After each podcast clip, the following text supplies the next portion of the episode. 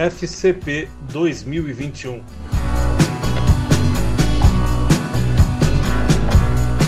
Boa notícia!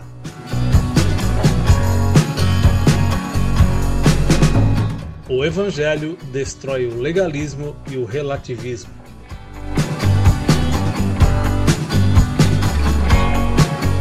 No Evangelho de Lucas, capítulo 15, versos 11 ao 32, nos é referida uma parábola de um certo pai que tinha dois filhos. O mais moço pede parte da herança e sai de casa em busca da sua própria felicidade. Mas depois que gastou tudo, decepcionado, caiu em si e lembrou que somente na casa do seu pai havia o verdadeiro alimento. Então resolve voltar. O pai festeja o retorno do filho que se havia perdido e foi achado.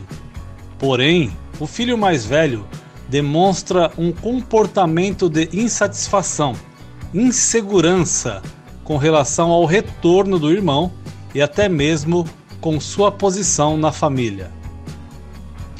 Vivemos em uma sociedade pós-moderna, onde muitos cristãos são apenas nominais vivem revoltados, são soberbos, inseguros, comportam-se igualmente ao filho mais velho da parábola mencionada acima. Não reconhecem a sua filiação e não conseguem se alegrar com a salvação dos perdidos.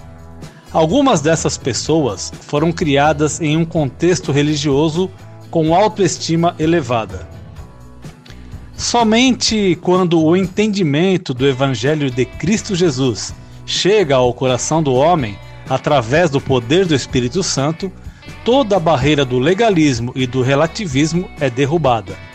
E então são livres do moralismo e da autossalvação por meio de esforços meramente humanos. O Evangelho de Jesus é boas novas de salvação e produz alegria produz avivamento. Tudo isso sem a centralidade do eu.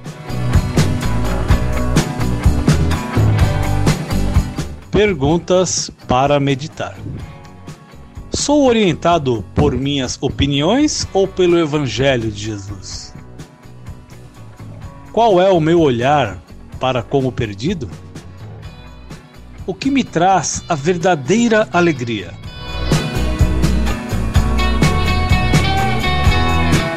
Nesse dia, converse com Deus em oração.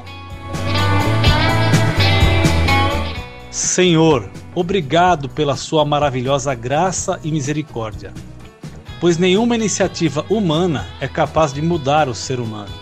Somente o Senhor pode nos ensinar, através do Teu Espírito Santo, diariamente, a renunciar à impiedade e às paixões carnais isso não acontece por nossas atitudes, mas somente pelo Senhor, pela Sua misericórdia.